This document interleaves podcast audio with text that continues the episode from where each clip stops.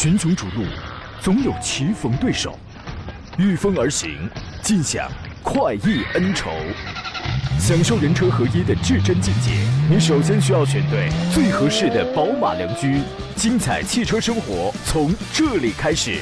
买车意见领袖，权威专家团队聚会团购买车，专业评测试驾，主持人杨洋为你客观权威解析。这里是 Up Radio 购车联盟。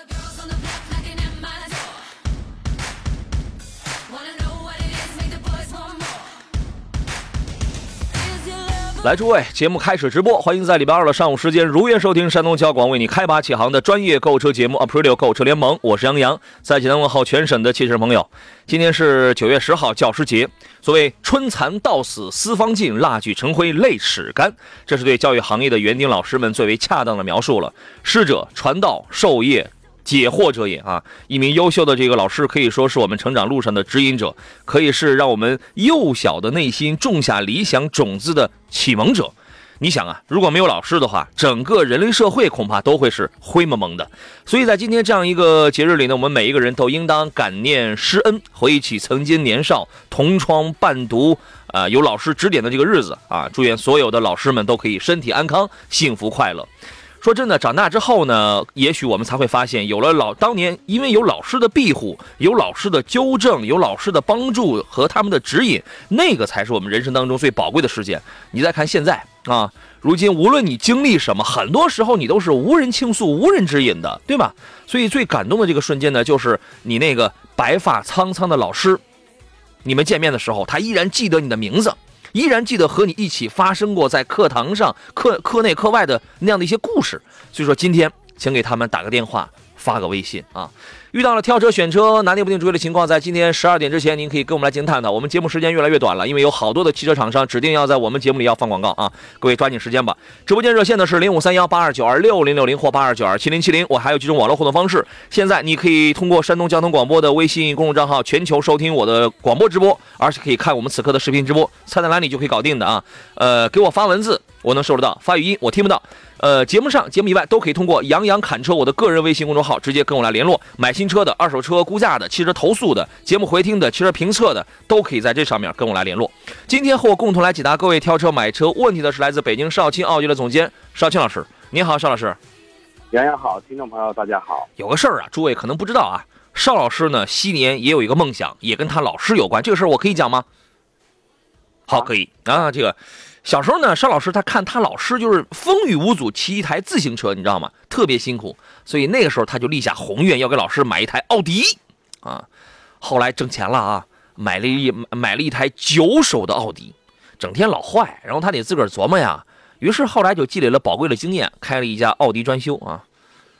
这事儿是真的吧？不是。绝对是，我说是就是，这节目我说了算，你知道吗？这但是后来一琢磨，这里头没老师什么事老师那事儿就过去了，是吧？就忘了啊。这个这里头，你后来这个开了奥迪专修之后，有没有回馈一下你的恩师？呃，因为 我的老师都在内嘛。啊。呃，在偶尔我回去隔个几年回去要同学聚会的话，通通常我们都会邀请我们的老师呢一起。呃，做一做啊！老师们现在确实也，因为从学校毕业也有十大几二十年了，嗯，呃，所以现在也看到，确实这些，呃，曾经我们的呃非常年轻的老师，他们现在也确实上一些年龄了。哦，不对呀，我我都从学校毕业十几年了，你才毕业十几年？啊，二十多年啊！对你尽量好好说，你尽量好好说。当然，你这事儿也应该感谢老师，因为是他成就了你啊。这个螃蟹不给就算了，你这怎么还有螃蟹？为什么还有螃蟹？没有，没有，没有，没这事儿啊！这个给诸位留出酝酿问题的、酝酿买车问题的时间，我们先说几个重点车型啊。最近我们一直在说这个成都车展嘛，呃，虽然人很少，虽然生意很冷清，但是还车还是有那么几个的啊。呃，昨天我们说了几个，今天咱们也说几个，待会儿来看诸位挑车买车一股脑涌过来的一些问题啊。马自达，长安马自达，长安马自达呢？说实话，现在的声音已经特别的小了，因为新车出的吧，说实话也是寥寥无几。但是这一次车展，它出了一代，呃，出了一个全新一代的马自达三 X L，官方称之为次世代的马自达三昂克赛拉，这名字挺长的啊。这个预售价是十二万五千九到十七万八千九，这个价格不行，这个价格到时候卖开卖的时候肯定得便宜。呃，国产之后还是两个动力，一点五升和两点零升，但是呢，我看一下，我看它这个动力配置，它这个动力不是创驰蓝天啊，这是这个倒不是什么创驰蓝天的动力啊。然后呢，它这个外形的变化，包括车尾，尤尤其是车尾的这个变化，这是最大的。它把那个车辆号牌码那个位置下移了。就是说，让你的视觉中心全放在那个品牌的 logo 上了，你那个车牌子就更往就就得更往下了，就得更往下了。车尾就是用那个双边双边共两出的这个排气口，尾灯的面积开始这个加大了。前脸没有特别明显的变化，看上去就像是这个腰线从 C 柱的这个角度倾斜起来，那个车尾显得更加的尖锐了啊。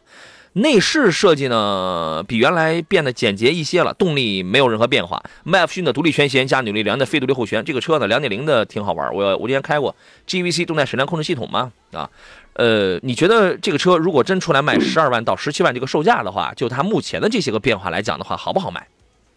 呃，它是一点一点五升的自然吸气的动力，是吧？嗯，您说的是马自达三的昂克赛拉，没错。啊这款车我看它的售价了，其实初步可能厂家指导价是十一万两千九到十六万多吧。十二万，公布的预售价是十二万多嘛？你说的是现款？十六万。对，您说的是现款啊。呃，我觉得它这个价格对一款紧凑型型的话，嗯，尤其是它这款车的外观变化还不是特别的大，嗯，我觉得紧凑型车型里边，呃，它这个价格确实叫的非常的高。我们就说它的同级的竞争对手。先说一个，我们就说卡罗拉，嗯，雷凌，嗯，油油电混的价格不外乎也才十三万多嘛。对，所以说人是为了给你制造点惊喜。你要一点五升的卖个十二万起，你这个有点，哼哼哼，是吧？这个啊，对呀，是这个这个确实高，但是车还是有粉丝的。两点零的 Excella 确实是挺好玩了啊。这个之前我在场地上拿这个车跟一点五 T 的思域就是豁嘛，就是玩的比较彪嘛。然后就是两个驾驶感受啊，有兴趣朋友可以等待一下。机智男孩说：“虽然杨老师不做教师好多年，我就没干过这个行业，不称，你知道吗？但是我衷心祝愿杨老师节日快乐，何德何能啊？这是啊，只有只有我的摇摆说，终于又听到你的声音了。我一听到代班的声音，我就关收音机。嗯，你尽量别这样，我挺高兴的，领导不乐意，你知道吗？生命如歌说：你好，杨老师，能给全方面点评一下凯迪拉克的 XT 四吗？昨天我们有朋友问过这个车，他问过叉 T 四跟哪个车子来来做对比来着？他是请请注意。”生命如歌的条件是四口之家，家用合适吗？我认为这样，一台比亚迪的 F 零也适合家用，取决于你们这个四口之家的腿长，是吧？这个说的非常的直白嘛啊。叉 T 四，我我我严格来讲，哦对，昨天是一位朋友要花二十六万，要买一台新车叉 T 四，还是买他朋友的二手的叉 T 五？我们建议他买那个二手的叉 T 五去了，叉 T 四太小了，你要四口之家，你都是 baby 吗？这个车，邵老师，我觉得咱两个人坐进去还凑合，但是后排就不能坐人了，你觉得呢？嗯，没错呃，关键是你，我不占地方。好嘞，感情我是自个儿给自个儿挖一坑是吧？啊，然后呢？呃，然后后排确实，前排如果说呃腿长个大的话，这坐的后排还真是空间非常的小。嗯，我觉得既然是四口之家，经常出行的话，呃，即使是四个人，我觉得空间大，尤其是跑长途，嗯，它也是非常重要的。对。所以呢，这个而且这个价位的话，我觉得选择挺多的。为什么要非选这款后排空间那么小的车呢？对吧？呃，二十来万，二线豪华，它满足我们很多这个心理上的这种需求嘛，对吧？嗯，没错。嗯，但是这个虽然说这个车看着档次是高，嗯，但我觉得实用性呢还是相对要差一些。对，就是空，就是空间的问题啊。空间的问题，对你如果是小朋友小 baby 的话，应该也是可以的。这个你自个儿掂量啊。泰山说，雅阁 1.5T 现在还能买吗？我建议不买。说失速问题解决了吗？他把这个失速的问题，我们先不论之前的涨机油啊，他把这个失速的问题归结于是一个中冷器的一个设计问题，在潮湿的天气容易吸进水分来。那么这个事儿到底能不能根治呢？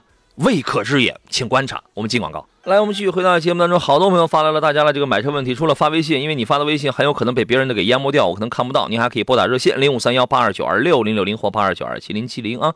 这个只有我的摇摆说，杨，你试驾过长安的 CS 七五 Plus 了没有？怎么样？这个车我还没有开过啊。但是呢，嗯，我之前我也讲过，基于几点，我是对这个车是很有很有信心的。呃，我建议，第一，我的建议是买两点零 T，蓝鲸那个两两点零 T，三百三百六十匹吧。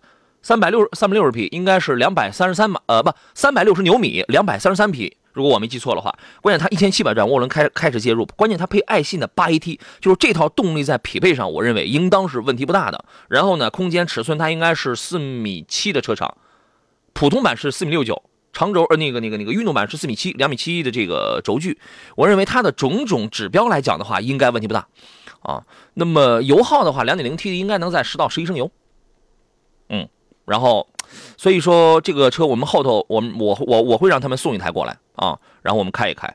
呃，刚才还有谁问了一个问题来着？小世界说杨洋的节目在交通台是找代班主持最多的一档了吧？不是吧？不是吧？但有的时候，还 还还有比杨洋代班多的吗？耶！下一个话题，多音的朋友说喜欢杨洋的节目啊，港哇塞了哈！十万左右的自动挡小型 SUV 给推荐一下吧，那可真都挺小的。呃，你给推荐几个？十万左右的，还得是自动挡的。嗯，我先想一下，杨洋，你先，你先给，我先来啊。那么，如我我就拿自动挡的变速器变速器来讲，那么在这个价位用的自动挡变速器，通常都是，呃，六六档干式，那你是不能买的。那通常都是什么呢？CVT 的。那么一说 CVT，我们首先想到了都有什么呢？比如宝骏五幺零的这个 CVT，这个可以，而且这个品牌还是热销的，这个车辆也是热销的。另外还有什么？用六 AT 的，用六档手自一体的，那么你就可以考虑像是长安的。啊呃，还有用 CVT 的，你要是吉利的那个 GS 吧，对吧？长安的长安通常会用爱信的六 AT，我们就瞄着这个变速箱，然后去选主流主流品牌。另外也有用这个荣威荣威小排量车，应该也有用六 AT 的。二叉三是这个是不是二二叉三是用我具体我记不清了，但是二叉五，然后因为它是用双离合了嘛。然后我我们在想用这个双离合的，用双离合的也有传动效率很好了，比如说吉利的缤越，刚才我们有朋友也也那个提到了。然后呢，还有这个。荣威的二叉五，这个七七档干式双离合虽然稍有顿挫，但这个也可以嘛？我觉得这些应该就蛮多的了吧，都是在十万左右，所以这个价位你就瞄准自主品牌啊。这个邵老师还有什么要这个纠正的或者要补充的？也确实，我平时其实比较关注这个合资品牌，但这个价位呢，要买合资品牌的话，都裸车都得超这个价格啊。你老关注豪车去了是吧？我觉得自主品牌的就不错啊，自主品牌至少说这个价位能买到。配置不错的，而且这个车型的空间了，嗯，都够用的车型，嗯，呃，我一般推荐的车呢，都别，我不愿意推一些比较新款的，而是在市场检验了，大家觉得都不错的，没错，呃，口碑比较好的，呃，我觉得像呃哈佛了、宝骏五六零了，五六零像十万都能买到顶配的车型了，嗯嗯，对，所以所以说呢，十万，因为你这个价钱是摆在这儿，你不要考虑什么什么合资品牌，你就买国产，非常 OK 的。Q 人说：“杨洋出差比上班还累，这是他说的，我们当真的听。你求你们了，你们真的真得当真的听。”刚子说：“二叉三是 CVT 的哦，那就更好了，那就更好了。因为，呃，快乐快乐的朋友说六 AT 最稳定吧？这个这个谈不上谁最稳定，我只能告诉你，六 AT 啊，CVT 啊，这些在这个价位里边相对来讲是稳定性这是比较高的。然后我们再再那个倒推，再去倒推，就是配这种变速箱的这个主流的卖的好的自主品牌。”配这种变速箱的可能挺多的，是吧？雨辰说第一次听，好喜欢你的声音，聊成了听众啊，谢谢啊。这个看看还有谁？快呃快乐的朋友说，请嘉宾简单说一下马自达的 CS 杠四四驱系统和其他相应级别车型的四驱的优劣啊，您给介绍一下吧。呃，他说的是 CS 杠四，对，两点五升才配四驱系统嘛。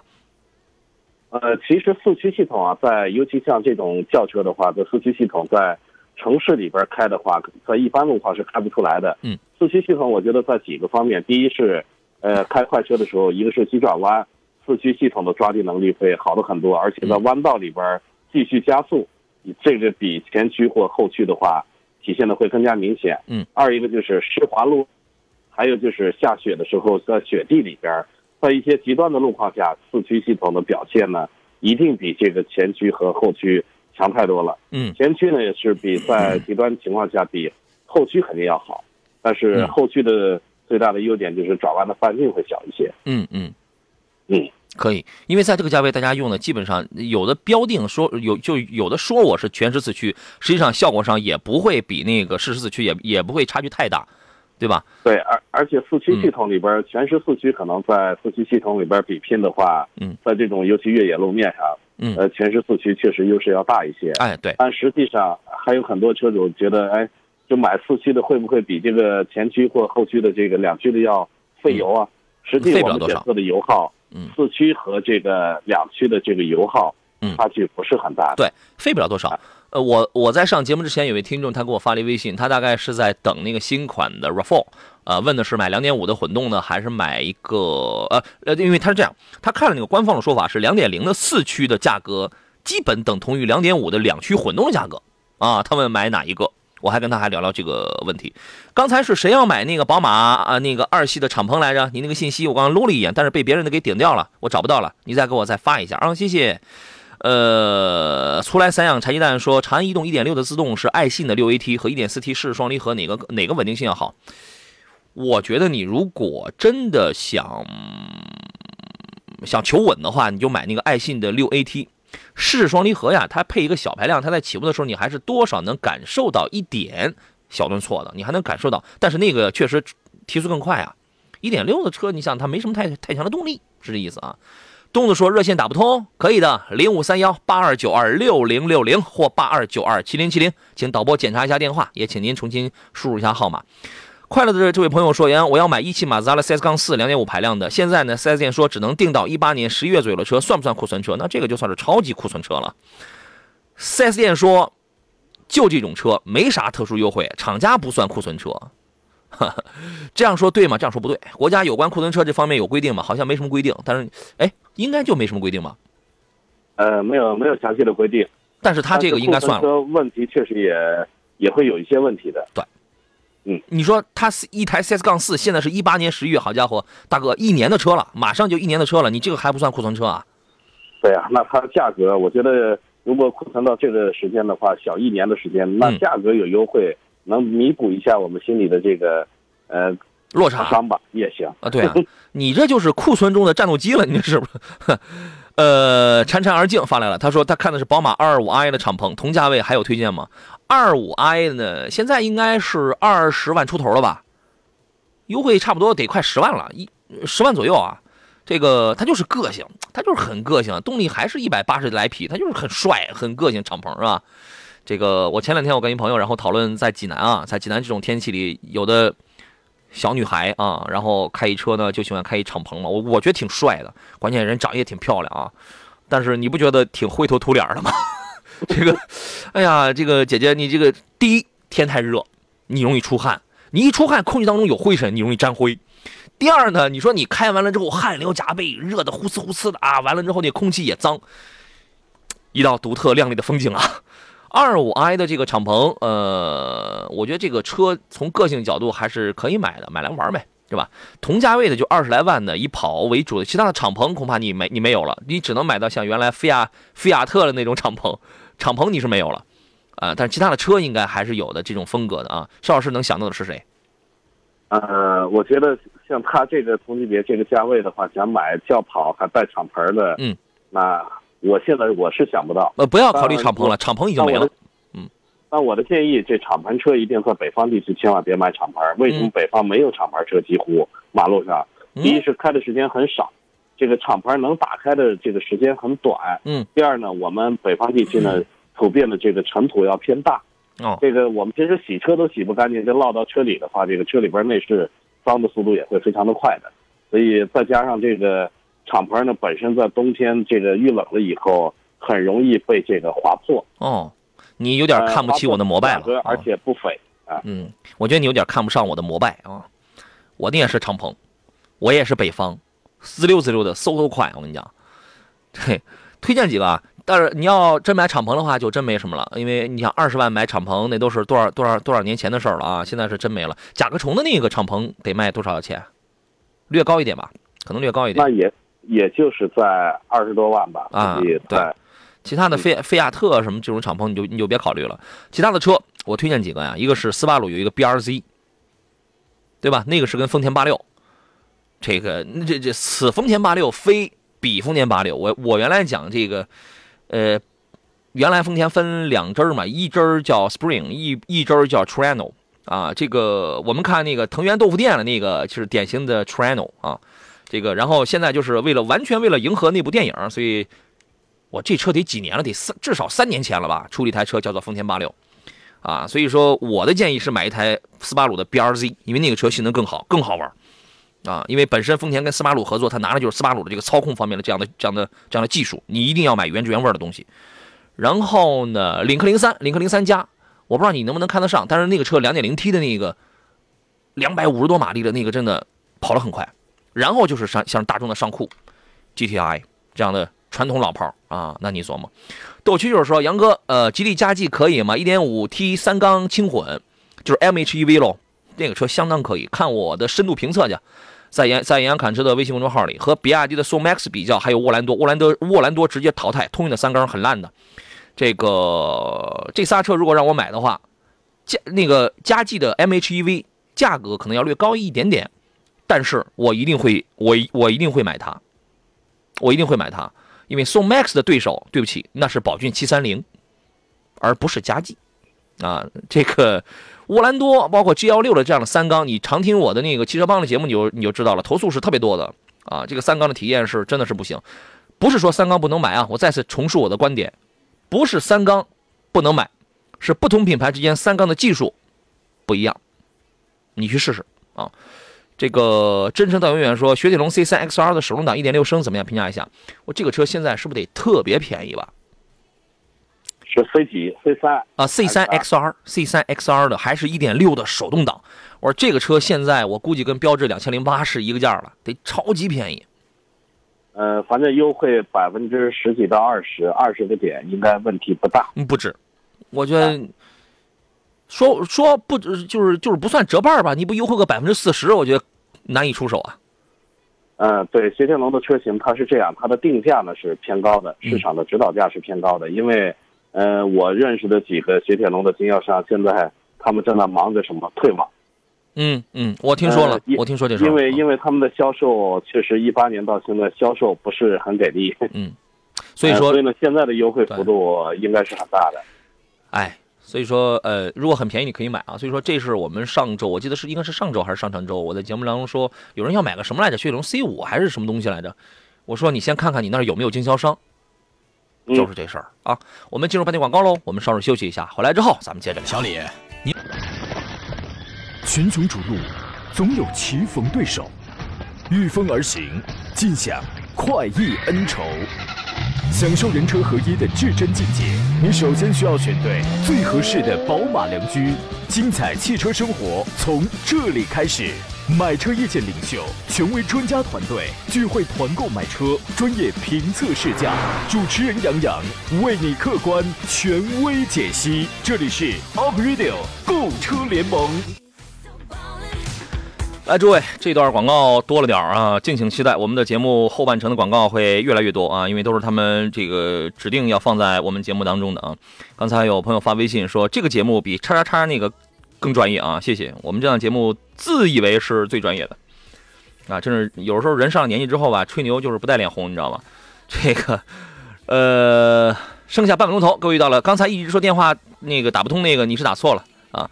电话是零五三幺八二九二六零六零或八二九二七零七零。我们还有几种网络互动方式，一个是我的新浪微博山东交广杨洋侃车，微信公众账号呀是一个是山东交通广播。通过这个，您可以左下方呢有一个菜单栏嘛，呃，您可以这个全球收听我们的直播，而而且可以看我此刻的视频直播。视频当视频直播当中，你也可以提问，我全都能收得到，我们都是打通的。呃，现在包括节目以外，通过杨洋侃车的微信公众号跟我联系，在公众号里面直接搜索小写的拼音全拼，你就可以找到我了啊。这个，我们继续回到节目当中，坐上宾的是邵青老师。你好，邵老师。大家好，听众朋友，大家好。呃，刚才表扬的那位朋友，他有个问题，就是他准备买一八年十一月的那个 CS 杠四嘛。他说，刚才一听说我一听我说了这个是库存车中的战斗机，他给吓呆了，你知道吗？本来他想买的，然后他说，麻烦如果我买了的话，应该换啥机油，还有啥？首先你要买，你能你应当确定给你的价格非常给力，你应该先知道这个 CS 杠四现在正常的市场优惠是多少，一年了。你按一个二手车，那你怎么地？那你也得折掉百分之十五了。然后你看那个价格行还是不行？再一个，应当换啥？我觉得 这个东西就是基本上你能做的就得挺全面的了啊。邵老师，您给说说吧。呃，库存车呢，一个是看它库存的方式。如果说定期充电的话，电瓶这一块不会坏。然后呢，库存因为库存的时间呢，一一些油液。比如说机油，嗯，长时间呢，如果机油灌在桶里和放到发动机里，这是两码事儿，嗯，发动机里它是跟氧气直接接触的话是存在氧化的，所以一般的库存车我们建议都把机油换了，还有一个就是库存的时间长，防冻液它之类对轮胎的。胎压对。保护的不到位的话，胎压是必须要打足的，嗯。打不足的话，库存原地停放时间长了，轮胎容易变形，走起来会有咚咚咚的这个响。嗯，还有呢就是雨刮片，库存车如果雨刮片保养的不周到的话，这个雨刮片是特别容易坏的。对，就是橡胶件体现到这几个方面。嗯，橡胶件，对吧？就是对漆面，因为你这种库存呢，我估摸着绝大多数都是露天的，都是裸奔的，是吧？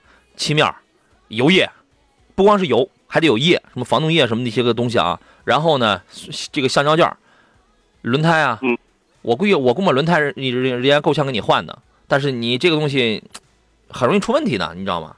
不是说库存车或者试驾车不能买，能买，但是一定要是有一个比较好的检查，一个好的工况条件啊。你琢磨琢磨，这个这是谁问的啊？这是胖飞问的。杨，你试驾过比亚迪的宋 Pro 吗？没有，我做过一我做过一次啊，朋友开的。说燃油版啊，让热线朋友稍微等。燃油版你觉得怎么样？呃，比亚迪现在有那么几个车卖的挺好，宋 Pro 就是其中一款。他说逛论坛啊，说隔音底盘很不很不错。这个车的底盘是前麦弗逊后多连杆的独立悬架，但是呢，呃，我不建议把这个车买的预算买的很高，因为你会发现百分之多少的人基本上都是在十万以下或者在十万左右在买这个宋 Pro，没有花太高太贵的了。你看他看的是相同配置，插电比燃油差不多贵七八万。DM 版本呢是十六万多，十六万九入门嘛，对吧？在我这个县级市开有必要插电吗？另外提醒邵老师，秋天的螃蟹上市了，很养人的。刚才谁还提醒您呢？说这个山东交广开始卖大闸蟹呢？嗯，听不到，听不到，听不到。你看他就没听这到、啊。领台里的领导就没有给我做主的吗？没有，没有，领导没有。这个说说这个，你觉得差七八万？我觉得没有必要去买那个插电版。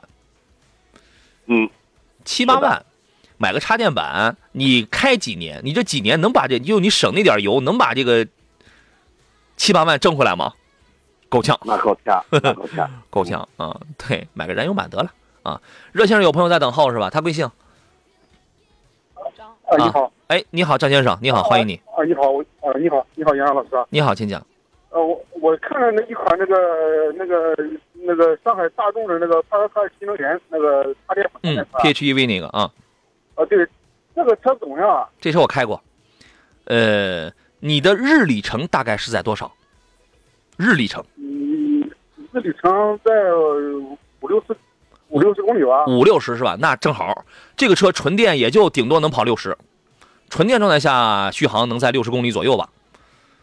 呃，这我看那个、嗯看那在那那些论坛上也有说好的，也有说不好的，也也不知道好不好。说不好的说的是什么原因？说原因嘛，它这个是，哎，有说是发动机有说抖得厉害的，有的也有说这个这个这个有充不上电的。充不上电的啊，充不上电的这个我这个我们管不了。这个抖动的问题，我可以给你解释一下。我在济南赛马场我开的这台车，然后呢，它是有我回忆一下，它有纯呃它有纯电模式，然后呢它有一个 GTE 模式。这个 GTE 呢啊，其实就是比那个 Sport，它就相当于是一个 Sport 一个一个一个运动模式，它是一个按键，就在那个挡把的那个位置。如果你摁下去这个，然后你再跑的话，它那个不叫抖动，就是你在车内，包括在车外，你都能听到那种，因为它是油跟电同时工作，它是故意去模，而而且这个车还还可以模拟声浪的，它也也也有一个按键。你要说抖动很厉害，我就真不服了。它就是个燃油的个帕萨特加了一个电驱，它怎么能抖动很厉害呢？这个我就真不服了。然后 我跟你说，不要相信那些在炕头上的键盘侠。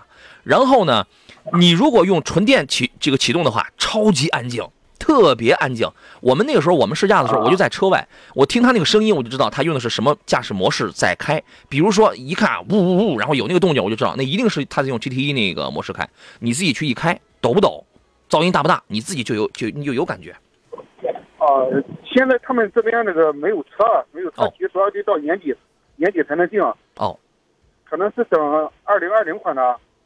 哦，呃，所以呢，嗯，我一就我一直就是也挺看好这个车的啊。所以呢，你想问什么看好这个车的。嗯我觉得我我给你个结论，我认为这个车完全可以买，哦，可以买是吧？完全。你要是不放心，你自己你多去开一开试一试。啊啊，好好好，这这个车我觉得真是挺不错。那个那个邵老师，您是什么意见？可能您在北京那旮瘩，可能接触这样的车会更多一些。呃，油电混和插电混这个差别差距是很大的。嗯，插电混呢是你如果不插上电给它往里边充电的话，它是这个油耗什么是体现不出来的。嗯，它和普通的这个汽油车是一样的。但是在充足电以后，比如说六十公里一天在市里边开六十公里，嗯，那这个油耗那是相当的低，嗯比油电混还要低的离谱，比油电混还要低一倍。所以我们问的是日里程，是吧？对，对日里程，呃，但是插电混呢，如果您跑长途的话，您就会发现它跟油电混，尤其是跑五百公里、八百公里、一千公里，它它跟油电混那就差距就大了。嗯，因为这个呃和汽油车几乎是相当的，也就前六十公里你可以有电动机有辅助，但后边的这个公里数呢是纯靠烧油了。嗯因为它电池的电有有可能耗光了。那就烧好了，反正它是个一点一点四 T 的车子，烧好了是吧这？个差不多也到家这个上嗯，使用上这个上有差距。还有呢，就是这个油电混的、插电混的，到后期呢，呃，我必须告诉您，到后期在车辆处理的时候，嗯，它在市场上很多人呢，哎因为它是新事物，不接受，对，所以呢，到后续，呃，在置换车辆的时候，价格估值的时候，嗯，要你就会低一些。发现这个车销售有阻力了，对，目前来看，就是这一类的车，它在保值上它都要低一些。都要低一些。对哦，先开着吧，多开几年是了。就是车还没开上呢，你还考虑几年卖车的事儿。我我 我我曾经考虑，也就两三年，我可能也就换了车了。好家伙，开了十多年了，嗯。是啊，我这个宝来我都开了十年了都。嗯，对啊，有有的时候不是不想换，也不是没钱换，是没工夫换，你知道吗？啊，你要能开十年的话，我觉得你买什么都无所谓了。哎，因为在你这开十年的话，这是普通车，它也值不了多少钱了。嗯嗯，而且这个车你确定一下，我记得也也不一定准啊。现在你买的话，应该是会送什么充电桩啊，还有其他的一些东西，是吧？啊是我问了一下价格，价格都不贵，是豪华版的在二十二二十二左右。啊，对啊，那就是个燃油版的帕萨特呀。对对对，对，你看豪华版在二十二万左右，你这五六六六万多优惠呢，就是啊。然后什么送充电桩，这个当时还还挺吸引我的，还上门安装的。这充电桩怎么没问这个事儿是吧？嗯，你可以问一问，这个啊车是可以的，好吧？哦，好好好嘞，再谢谢见嗯，好嘞，拜拜。嗯抖不抖呢，您自个儿开一开试试啊。好嘞，拜拜啊。哎，但呃杨，你知道吗？这个哎车的油耗在市里边，如果一天就开五十公里的话，哦低的是，呃，很过分的，呃，一升多，一升多，两升油。两升油是吧？好嘞，我我们先进广告。FM 一零一点一，山东交通广播，Up Radio。来，诸位，回到今天最后一段节目当中，今天这个还有最后十分钟啊，明天可能就没这么多时间了。刚才呃，哎，那个邵老师刚才说到了那个 PHEV 了，这个帕萨特的这个油耗大概是两升是吧？我觉得现在就是这样的车子，差不多都是两升，其实不算是低的，大家差不多有很多都是在一升多，都是在反正一两升，这是个很正常的。嗯，平均的油耗在，因为官方标的是一点四、一点五升油啊啊嘛，啊啊。但实际的测试实际啊。呢在两升左右。啊，多气人，连我个零头这都到不了，太气人了，这是啊。然后那个刚你那普嗯。桑，你那普桑早该换了，十二升油。那不行13升油我那我那普桑我还想把它改成敞篷呢，我我前边我我那前边贴一宝马标，后边写着二二五 i 敞篷版，是吧？这个刚才要不是要买那个 CS 杠四的库存版的那位朋友嘛，他说这个看的是指导价十八万两千八的，就给他优惠两万块钱，是不是有点贵了？你那个真是血贵血贵了，太贵了，你被坑了吧你？这个 No or No 说，奥德赛的混动哪款性价比好一些？奥德赛的混动其实性价比并不高。啊，我待会儿我嗯我说一下配置，然后你就你就你就知道了啊。貌似现在都得等车，艾力绅混动快上市了，俩车相比较，推荐哪一个？艾力绅混动应该已经到店了吧？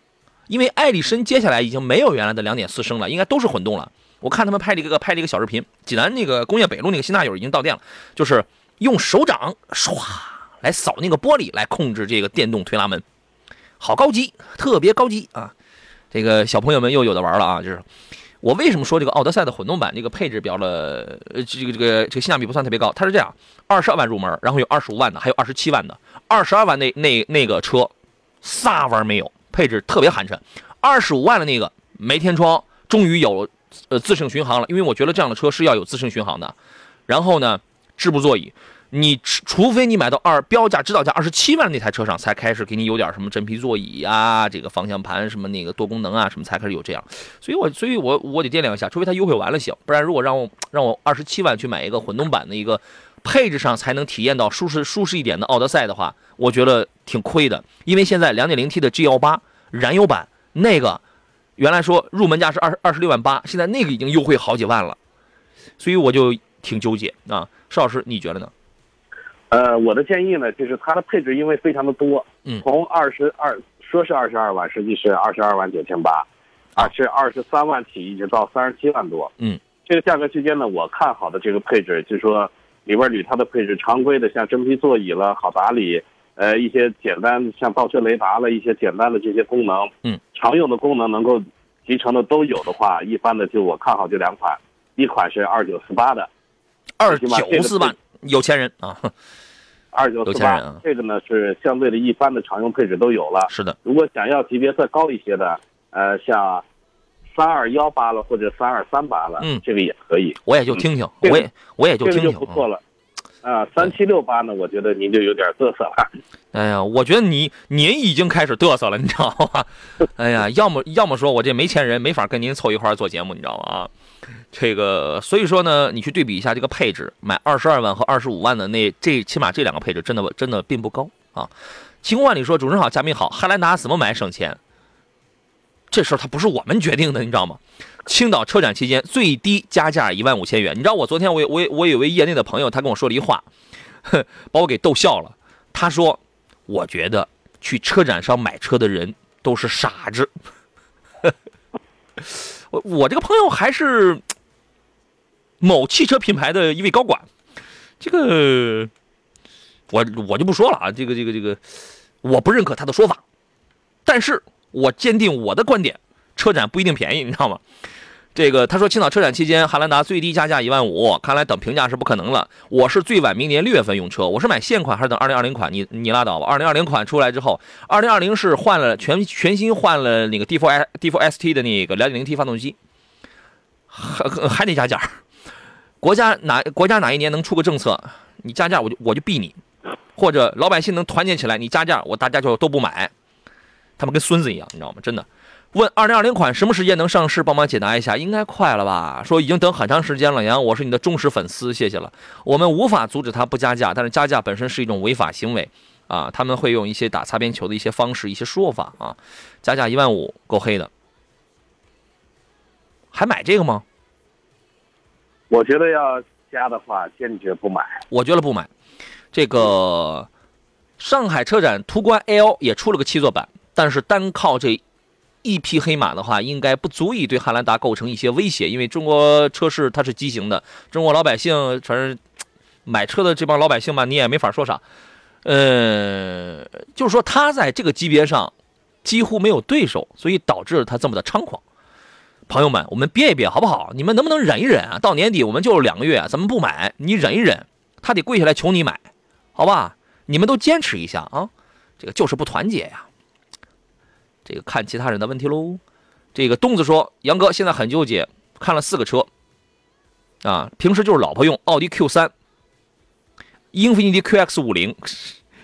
哎呀，你这这俩车能放一块比，这个我也我也我也是醉了。还有凯迪拉克的叉 T 五，还有奥德赛锐混动，还有奔驰 C 幺八零 L，看多了眼睛也花了，帮帮忙吧，杨哥，这个月就想要提车。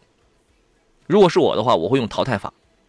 呃，邵老师，您先来分析一下吧。”呃，奔驰 C、C 这个 C 还是 C 幺八零啊，然后呢，奥迪 Q 三、凯迪拉克 XT 五、英菲尼迪 QX 五零，这还呃 Q 三怎么也，还有个奥德赛的锐混动，锐混动啊，嗯，他那说明他对空间的需求应该不是很大，他只是想要一款 SUV，因为要空间的话，不但他我觉得选奥德赛 Q 三和这个 XT 五，它本身就不是一个级别的车。嗯。呃，要这里边的话，我觉得最贵的性价比最不划算的一定是奔驰的 C，当然奔驰的 C 的档次可能也是最高的，但它也是一个轿车。呃，它呢，我觉得这个车主应该是年龄不不会很大，给老婆开嘛这，四款车呢，这这四款车都是比较年轻，嗯呃，偏年轻化、偏时尚化的。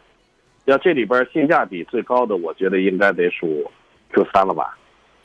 我是这样认为啊，首先淘汰掉 C 幺八零 L，因为 C 啊，你去百度一下，C 刚刚刚刚全球又召回了，又召回了啊，C、E、GLC、S，还有什么来着？都召回了。你你我麻烦你问问题之前啊，您先查一查，先先研究一下，好不好？啊，然后 C 幺八零呢，奔驰的 C 级啊，是一个后排座椅，是一个人机工程学做的很烂的车。这个那个后排座椅，这是谁用谁知道。你完全想不到一台三十万的车，为什么那个后排座椅能能那么的烂？那个贴合度、那个腿长还有那个舒服度特别的差。然后呢，更何况 C 好像没大听说过有爆胎，但是偶偶有偶有爆胎，但是 C 的减震断过，大批量的断过。嗯啊，你慎重。而且你就是买 C 也不能买个幺八零啊，你买哦，夫人开的话，这个这个还可以。Q 三我觉得可以，但是我觉得还是要显小一点。在这里边，我觉得如果如果如果是我的话，我会在 QX 五零和凯迪拉克 x T 五之间来选择，我会倾向于 Q QX 五零。这台车虽然销量不大，但售后有保障，四年。呃，官方已经不给什么四年十万公里的免费保养了，这这个是经销商在给。他很他很省心啊，而且这个车的操控性、经济性非常好，三个 ECU 控制你的转向，这个是凯迪没有的。操控性很好，它的操控性基本可以说跟宝马叉三是在一个水平线上的，所以我会考虑这个，而且售后这块是有保障的，你琢磨琢磨。L Y 说本田凌派怎么样？推荐吗？不，这个这个不推荐。1.0T 的凌派，我建议你慎重买，因为我去试驾过，那费特别费劲。你自己开，你高速跑起来省油啊，五五个多油。你坐几个人，你就试试，不要被他们宣传的什么后排居家小桌板这样的这鸡毛蒜皮的东西。所吸引，会给你描描描绘、营造一个场景。还有一分钟了，我们说完这个，描绘一个场景啊，小朋友、老人坐在后排，然后呢铺开小桌板，小朋友放上了乐高，然后放上了 coffee，呃，小朋友不喝 coffee，放上了那个牛奶，让你觉得很温馨，太棒了，是吧？那你怎么不想想，你驮着老人，驮着孩子，然后一脚油门，然后这个这个跑不动，然后等往外窜的时候，小孩把牛奶泼一脸呢？这别买，噪音太大了啊！呃，其他的问题我们来不及说了，包括有好多朋友问到这个问题。今天节目时间也要到这儿了，再次感谢邵青老师吧。邵老师今天这个也特别的辛苦啊，我最后给你找一首音乐吧。啊，我我那个音乐上哪儿去了？啊，我要螃蟹。没有螃蟹，没有螃蟹。今天是过节，我先挂了，电话信号不好。再见，邵老师，挂了啊，拜拜。邵老师怒了，你知道吗？我从来不在节目里放歌啊，节目时间都不够。但今天是一个特殊的日子。也放不完啊！我觉得有几句歌词，就是等到人到中年的时候很有感触，就是那时候天总是很蓝。巴拉巴拉巴拉，用这首歌致敬老师同学吧。